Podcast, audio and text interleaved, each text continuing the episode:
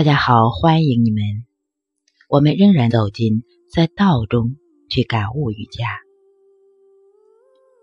对于任何一个生命个体而言，没有谁是全知全能的。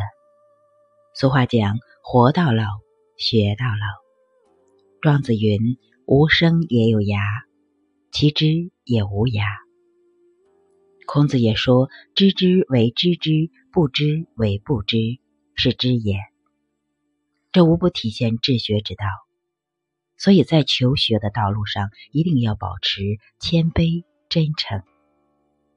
即使作为老师，我们同样也会有诸多的不足。遇到自己不明白的地方，要不耻下问，要勇于说“对不起”，这个部分我不懂，我需要学习。这便是求学之道，同时也不得不提出。文道有先生，术业有专攻。在这个学术分工越来越细化的年代，专业度才是制胜的法宝。圣人爱惜自己，却不自视清高。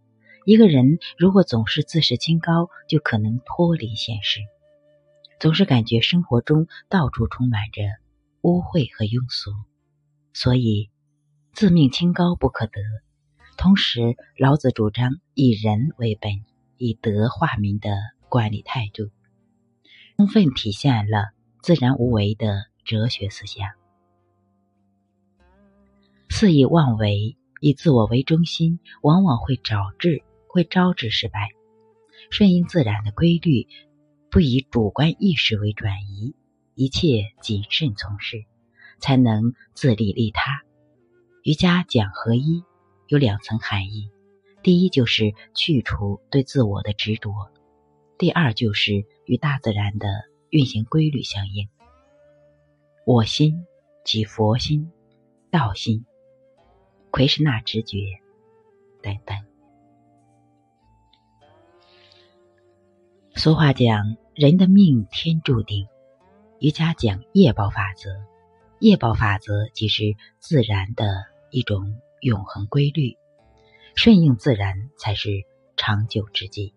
人为的妄加干预，迟早会殃及自身。哪里有压迫，哪里就有反抗。当我们以一种有为的方式施加于人时，就不是一种自然的状态，那就是一种掌控。有欲望，才会有掌控。掌控往往会带来抗拒，因为人性生来是渴望自由的。修行还是需要不断的培养自己博爱恬静的胸怀。柔弱胜强，人生在世不可逞强斗胜，逞强斗胜，而应柔顺谦逊。这便是老子的处世修养。俗话讲“满遭损，谦受益”。当一个人达到生命的顶峰时期时，就应该手柔谦和，如此才能化劣势为优势，成为一个真正的强者。平衡不仅是大自然的法则，也是瑜伽追求的至高境界。具有高深德行的人，往往比较低调，不会去炫耀自己的功德，不独享荣耀。说穿了，就是不去威胁别人的生存空间，因为你的荣耀会让别人变得暗淡，产生一种不安全感。而分享、感恩、谦卑，可以使人心得以平衡。万事万物的存在都是相辅相成的，大智若愚，不争即为上争，无为而不无不为，柔弱胜刚强，正言若反等等，无不体现一个事物的阴阳两面。万事万物的阴阳两面又是彼此统一的。在一定的条件下，就会发生质的改变，就像文中所提，若能忍辱负重，才能不断的拥有运筹帷幄、决胜于千里之外的成就。不要轻易的激化矛盾，积怨太深就难以真正的和解。上天对所有的人都是没有偏私、公平公正的，并不会对某个人有特殊的感情。积德行善的人之所以会得到上天的庇护与恩典，是因为他们顺应了自然的规律，是他自身努力的结果。一切皆因果。瑜伽从本质上讲求的是回归本然，回归本心。正如《三字经》所言：“人之初，性本善。”但随着物质文明极大的发展，人们涉世越深，我们的觉知就越容易被玷污，感官向外贪欲增加，与孩提时的纯真快乐就会越来越远了。如果站在天道或修行者的角度来看，小小国寡民就会更容易将人的思想境界修为维系在一个质朴、安定、无欲无求的境界。这就好像是一个企业，越小的企业，资金成本越低，抗风险的能力就会越强。盲目的扩大规模未必。能收到意想的效果，但也不排除顺其发展起来的企业。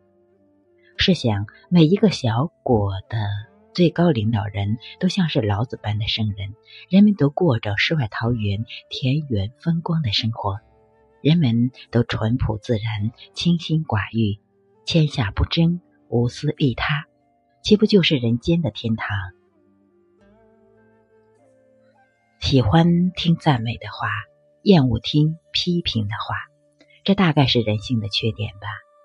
所谓忠言逆耳，对于不好听的话，若能虚心聆听，有则改之，无则加勉，便是为人处世之道。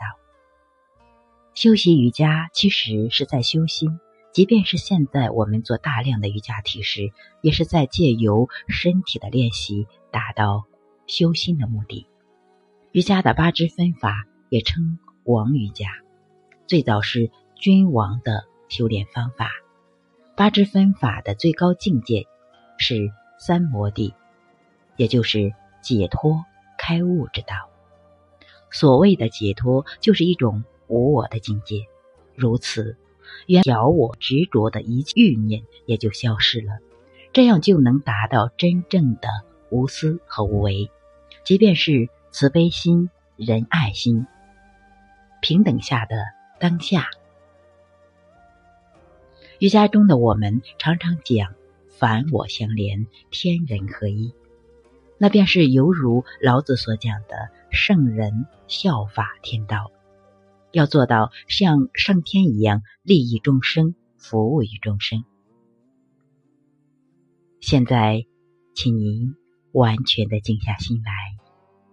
闭上眼睛，去觉知和感受，在这个天地之间，在这个浩瀚的宇宙星空之间，仿佛有一份浓浓的能量正滋养着我们的身心，将我们彼此包裹。那便是爱，无条件的爱。